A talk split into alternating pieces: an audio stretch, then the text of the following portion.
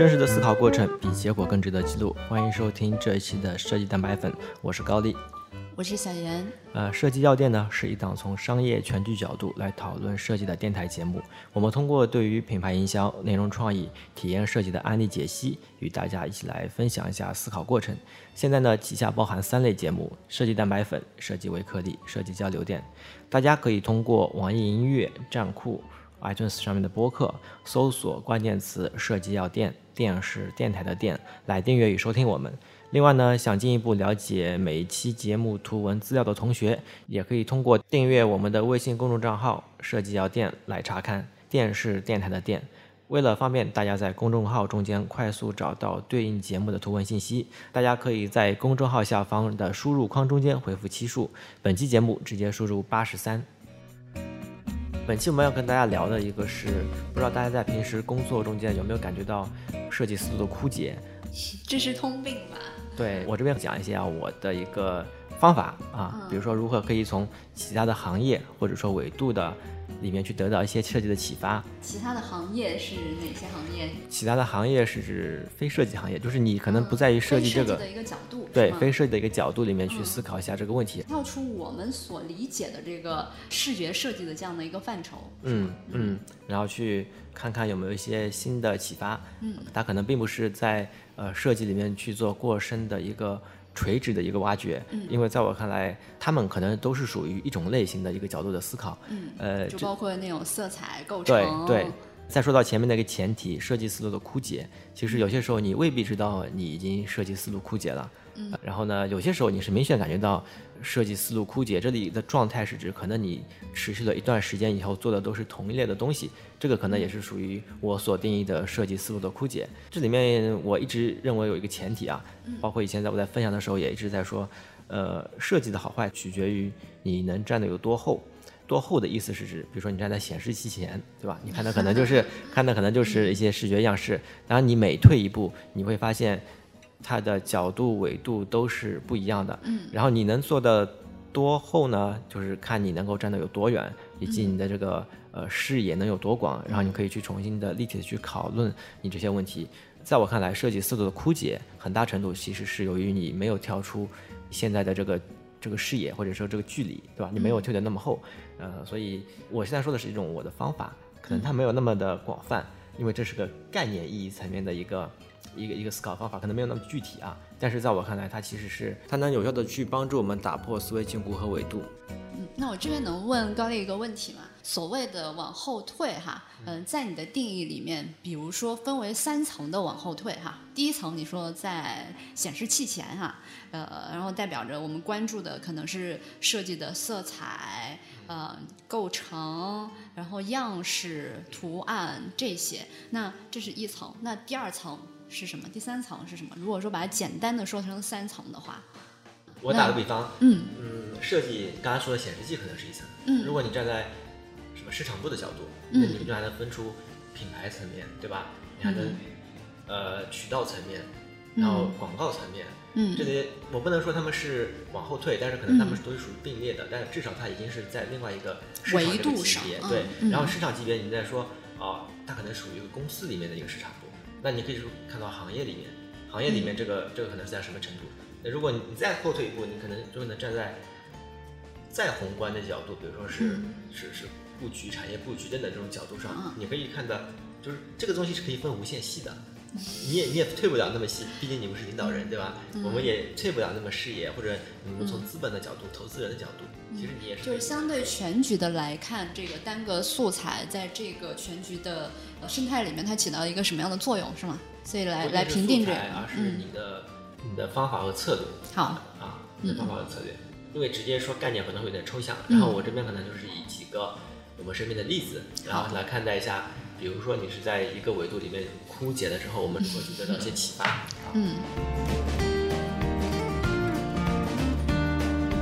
不知道大家平时对于呃工作中间的一些可能会接触到的一些参数，啊，或者说其他职业、其他维度里面的一些参数，有没有那么敏感？就比如说，我们虽然是设计设计师啊，但是你可能会接触到一些品牌那边的一些维度，就比如说是 CPM。啊 CPA 在那种广告投放里面的一些指数，这些名词其实这种概念有很多。我这边只是举一个例子啊，就比如说 CPM、CPA 还有 CTR 等等这些名词，你看到了之后，你当时的一个态度或者感觉是怎么样子？可能你是没有跟我无关，对，可能是跟你无关。然后呢，你可能会大概看一下它的名词解释，呃，这个这个可能是第二个层级。然后不过，但是有一些我们还是会接触到的，特别做平台广告投放的这些同学，可能会接触到的比较多嘛。对，但可能就是和我们锁定的设计师会不一样，因为这是他们的专业嘛。就好比问你 PS 一样，你肯定会接触到嘛。是的，但是如果你是个设计师，你面对这些词的时候，你的这个态度是怎么样子的？嗯，首先，我先具体一点解释一下，比如说什么叫 CPM、CPA，还有嗯 CTR、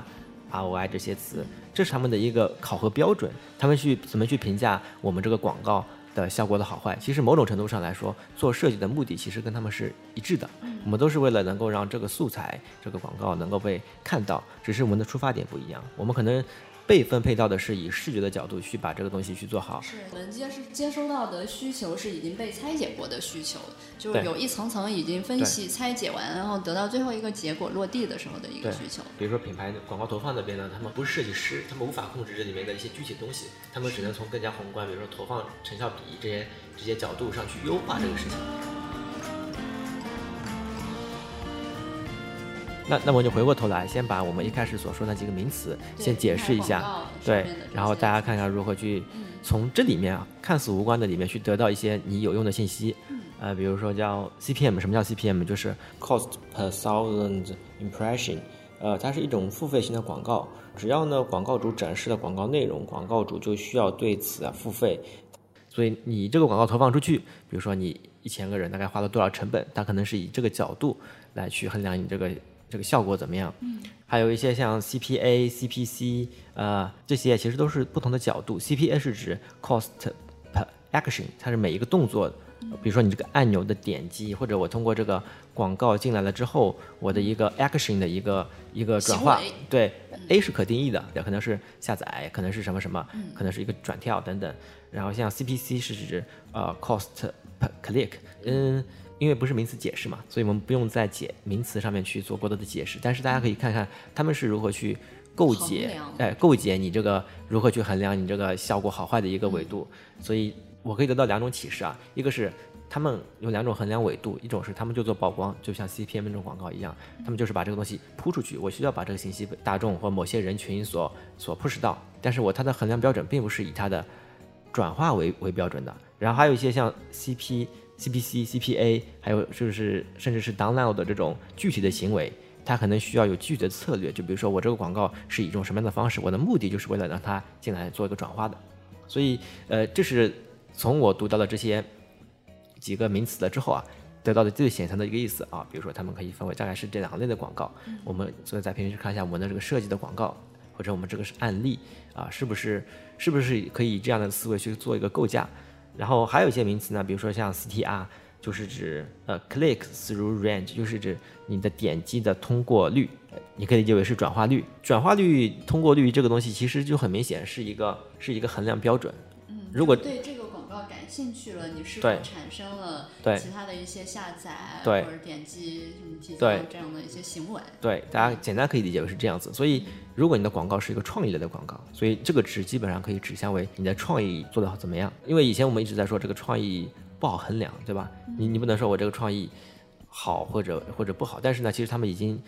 能够通过，如果这个呃投放的人群没有什么问题，你的定位没什么问题的话，我们都是只从创意的角度上来去做的话，它其实是可以有一定的量化的标准的。对，像有些广告，它可能嗯只关注到了这个广告的创意，但是并没有关关注到这个广告的品牌商，是不是这个时候就能够用这样的一个数据来衡量它在转化率的这个维度上对这个广告的一个评价？嗯，那其实是个体系的问题嘛，对吧？它是告诉你如何去衡量，你不要把所有东西都压在一个我这广告做怎么样，它其实是一个完整的体系，告诉你什么东西是完成什么目的，那就是刚才所说的嘛，刚才两个层面的事情，如何去整体的去衡量每个素材在里面的一个定位的的问题。然后另外一点我想说的是，即便你知道了这一点，你还可以有些启发的是，你可以去搜一搜。如何去提高 CTR 的一些方法？他们不是指设计师，他们是指一些市场人员或者说是一些投放的人员。嗯，其实特别像是那种淘宝的网店，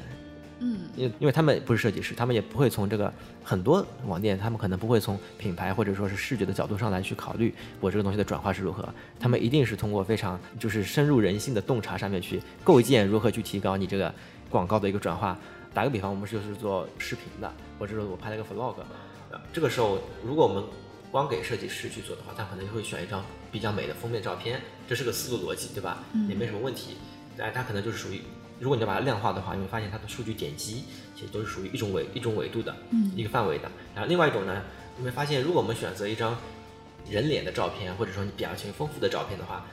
这个东西的共性可能大家都都能理解，嗯而且这个东西的触动力可能能够更高。呃，我再举个例子，比如说说说回刚才淘宝的那个那个链接，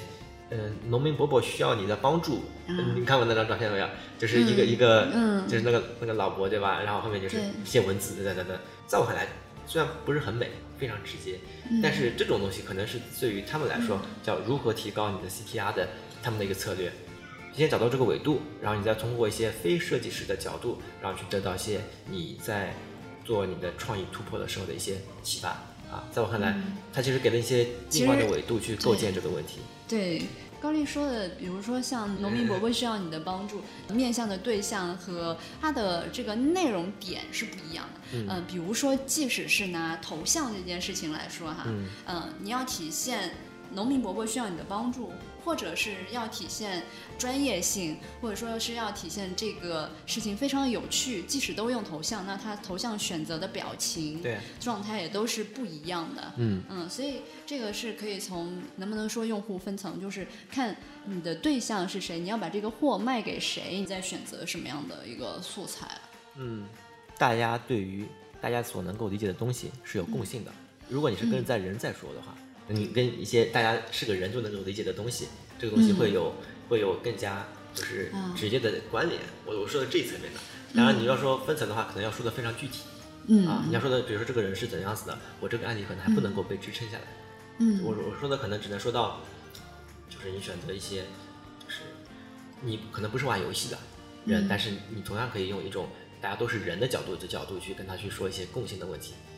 这些共识啊，不会决定，不会因为你的产品的纬度而产生一些限制。比如大家看到一个可怜的农民伯伯的满都是皱纹的脸，它都是能产生同情的。我觉得应该是农民伯伯，大家并不是说对这个农民伯伯产生一个同情啊，而是说这个东西它来自大山，原汁原味，可能是大家的一个利益推动的一个方式啊。嗯，因为它并不是并不是捐款嘛。对嗯，捐款的话，那个大山里孩子一人捐一块钱，但是大家是希望说得到一个大山原汁原味、啊无污染的所以所以这个这种。它能够嗯得出的点是，大家其实对于这些原汁原味的东西是是是有需求的，而且这个素材是非常好的，能够表现这一点的，对吧？对对对对，然后它的那个图片，它又不是经过那种精心设计的，然后就觉得我我是淳朴的，我不拙劣感会增加它的真实性。对，是的，是的，所以是这样的一个点，嗯，所以就并不是说我们都要选择非常高品质的那种素材才能打动人，而是就跟我们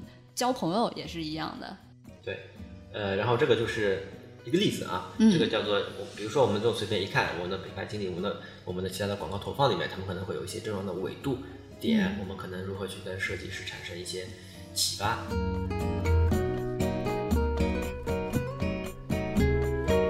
第二个可能会比较稍微会呃更加宽泛一点，呃，你可能会通过一些现有的一些工具或者现有的一些模型去整理你的一些思路，就比如说。我们很容易去找到品牌经理必看的八个实用的思考工具啊，什么 MECE 这种思考工具，如何去构建你的提案，还有像 SWOT，还有叫四 C 四 P 的营销理论，这种东西有很多很多。嗯呃，同样的，在我看来，这些已经被总结出来的经验，这些其实都是什么六十年代那些美国的那些广告，传统广告基于那个纸媒时代，我传统广告对 4A 公司他们积累下来的一系列的经验，对，嗯，我当然也在想这个问题啊。当然，我觉得这些是呃，他们一定是会有可以沿用下来的经验。但是因为传统纸媒时代，他们是跨越了一百年，而且是比较稳定的那一百年，嗯，啊、所以他们能够沉淀下来的经验，它可以使用那个大几十年。但是现在是移动互联网时代啊，就我觉得大家可以去看，但是要呃辩证的，或者说就是在迭代的去看这些内容。嗯、对我没有说一定要去当它是真理，对吧？对，但是呢，你可以看到它的维度，因为我感觉这些经验和现有的理论能够被你吸收，最重要的一个点不是它的，他说的是哪八点、哪四点，而是你能够了解到当时的一个情形的一个背景下面的一个方法论，呃，然后呢，你就知道你现在是处于什么样的一个时间节点，然后你的现在的变化是什么，然后你才好去做一些新的选择，因为它是在一片混混乱当中去给你找到的一个定位点。前是怎么样，后是怎么样？前面的方法是怎么样，后面的方法是怎么样？所以这个就是叫呃，当然你同时也已经吸收到了前面的一个维度和角度，然后这些就是在我看来，我们去把那些现在看来可能就已经有点过时啊，但是作为一个设计师来说，补充一下，看看他们的思考维度看看他们是什么，思考维度并不是看他们具体的内容。，不用看内容，但是你这个角度、经验是吧？是比如说你个战士，你我要把法师的技能都要去了解一下，这个也是才能够做好团队配合。对，才能够做好这个副本嘛。然后就是这样子个一个逻辑，然后这个可能是第二点。第三点可能再讲的稍微再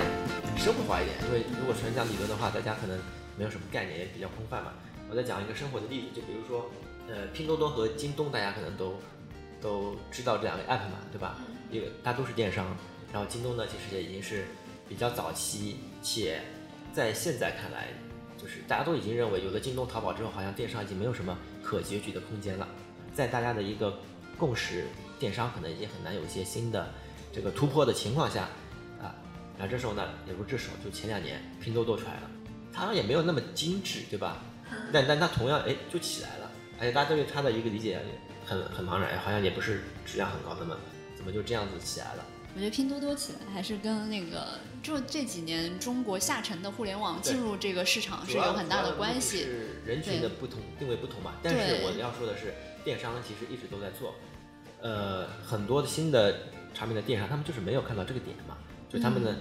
你不能说他们的其他的产品做的，我说是除了京东和淘宝之外，你会发现其实还有很多细分领域的各种电商，他们其实毒啊什么的，是不是？呃那个潮玩它又是另外一个维度在切，对对对对，它也从另外一个维度切嘛。对，但是它嗯可能切的做不了，不一样但是它做的是非常垂直，它可能做不了那么大。但是拼多多在我看来，它已经是能够做到像这种平台级的嗯大范围的电商，这可能还有点不一样。就是我我说的是，因为你做垂直很容易，不管是以前还是现在。对。但是如果你要能做的这么泛的，又出来一个新的一个平台，我觉得这个事还挺难的。所以是它一定是抓住了一些它所对的东西。当然，比如说下沉人群就是一个点。我说的不是这个呃这个创业考量什么之类的。我们再回过头来，就比如说京东，其实在早期的时候，我们其实内部也做过一个，就是叫什么，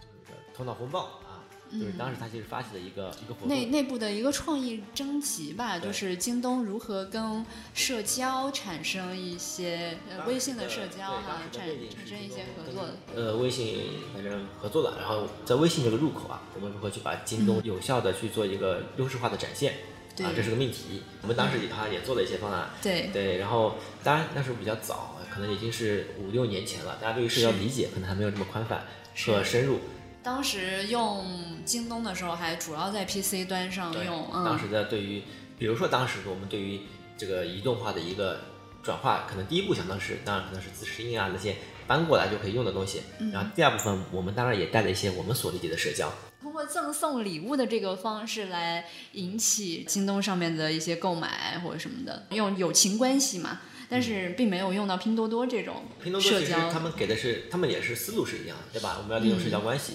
但是呢，他们对于这个方法可能不大一样，就是是我们可能想的会比较简单和直接一点。当然和那时候背景也有关系，现在朋友圈以及那个可能没有那么火，对吧？但是拼多多这个我们再说一下，它其实在早期，特别是早期，它其实是比较巧妙的和应用了社交关系以及朋友圈上面的一些传播。你可能看到的一个，哇，只要几块钱，然后谁谁谁谁谁已经拼了，这样子的一些，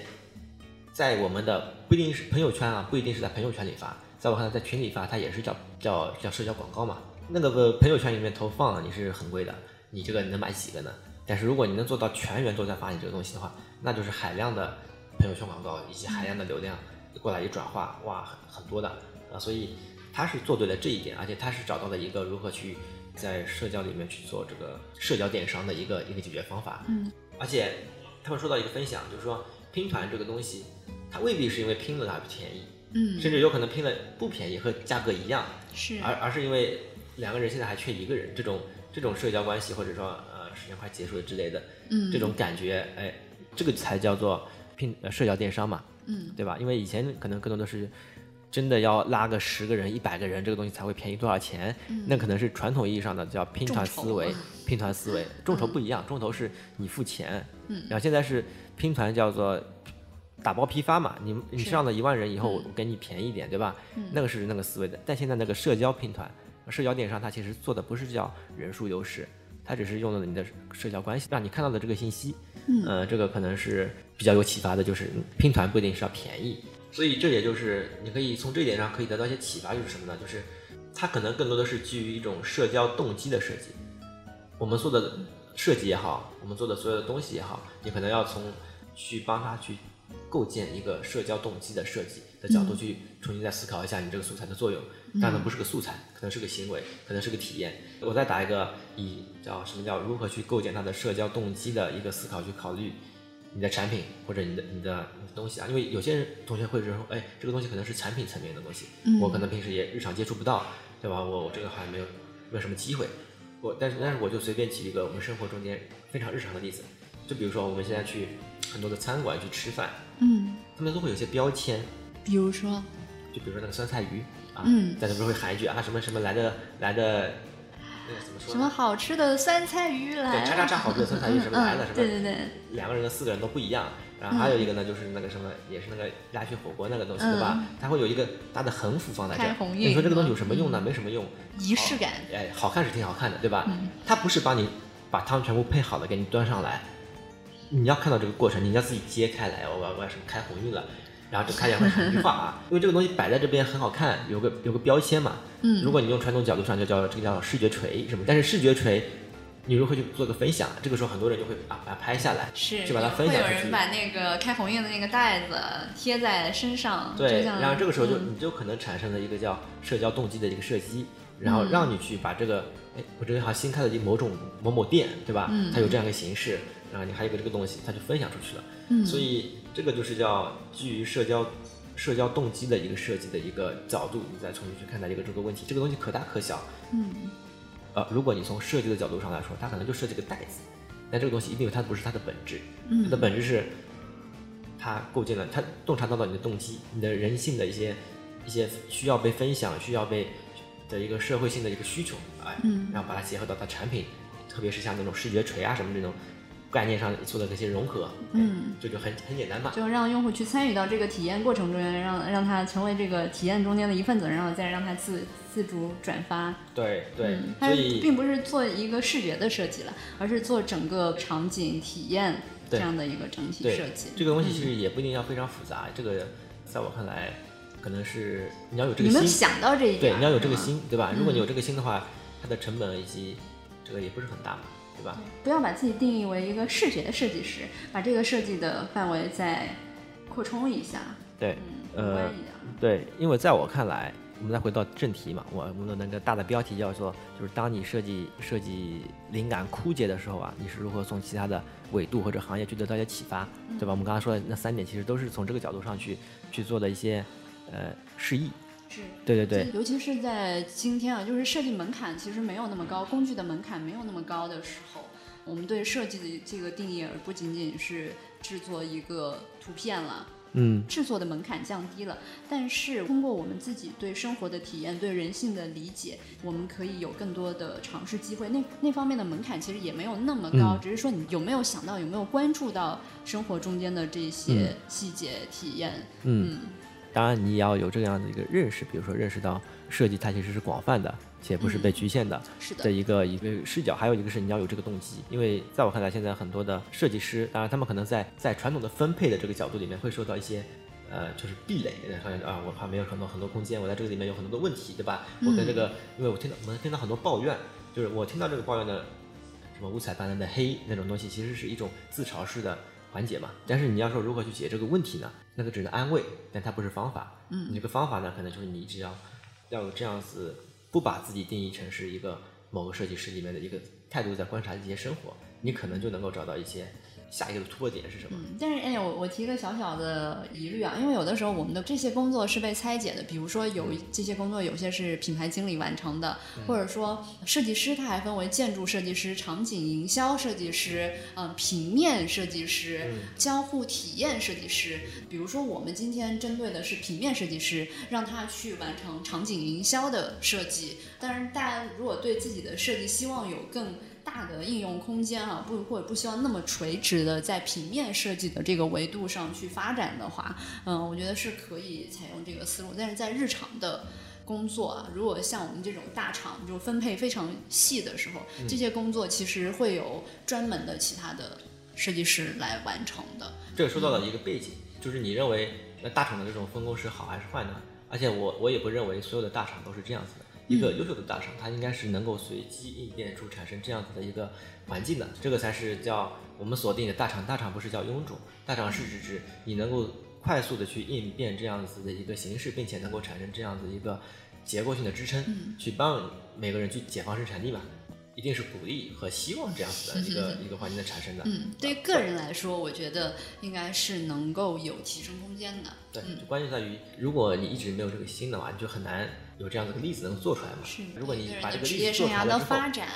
对，如果你把这个例子做出来之后，你自然会找到欣赏你这样子角度的公司去做一个价值的体现嘛。好，那这期反正也就差不多了。啊，结束了。对，这期结束了呀。嗯。我这边插播一个，我前两天听到的一个关于设计啊，比如说某某火锅的一个包包装啊，外卖火锅的一个包装，然后他们怎么去做这个呃产品设计的一个优化呢？他们就用一个微型摄像头。然后就放在家里的某一处啊，然后将这个拿到外卖、开外卖，一直到吃到到吃完结束，如何打包外卖扔掉，以及后面的这些包装盒，他们会怎么去利用这样的一些过程，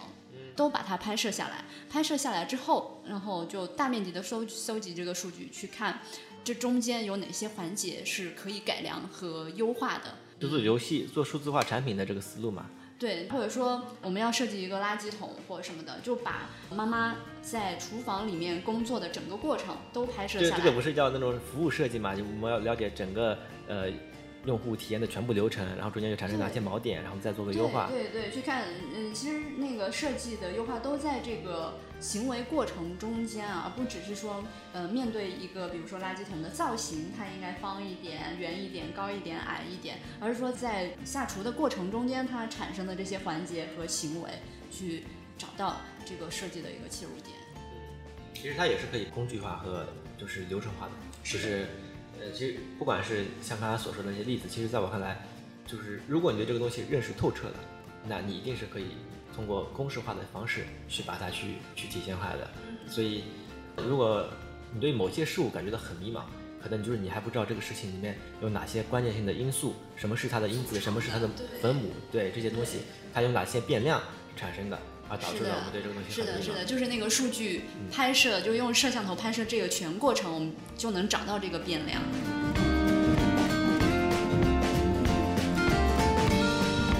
再总结一下，就是说，当我们设计思路不对的时候啊，我们可能要退出来。这个东西退出来呢，可能是取决于我们的视野，我们所看的东西的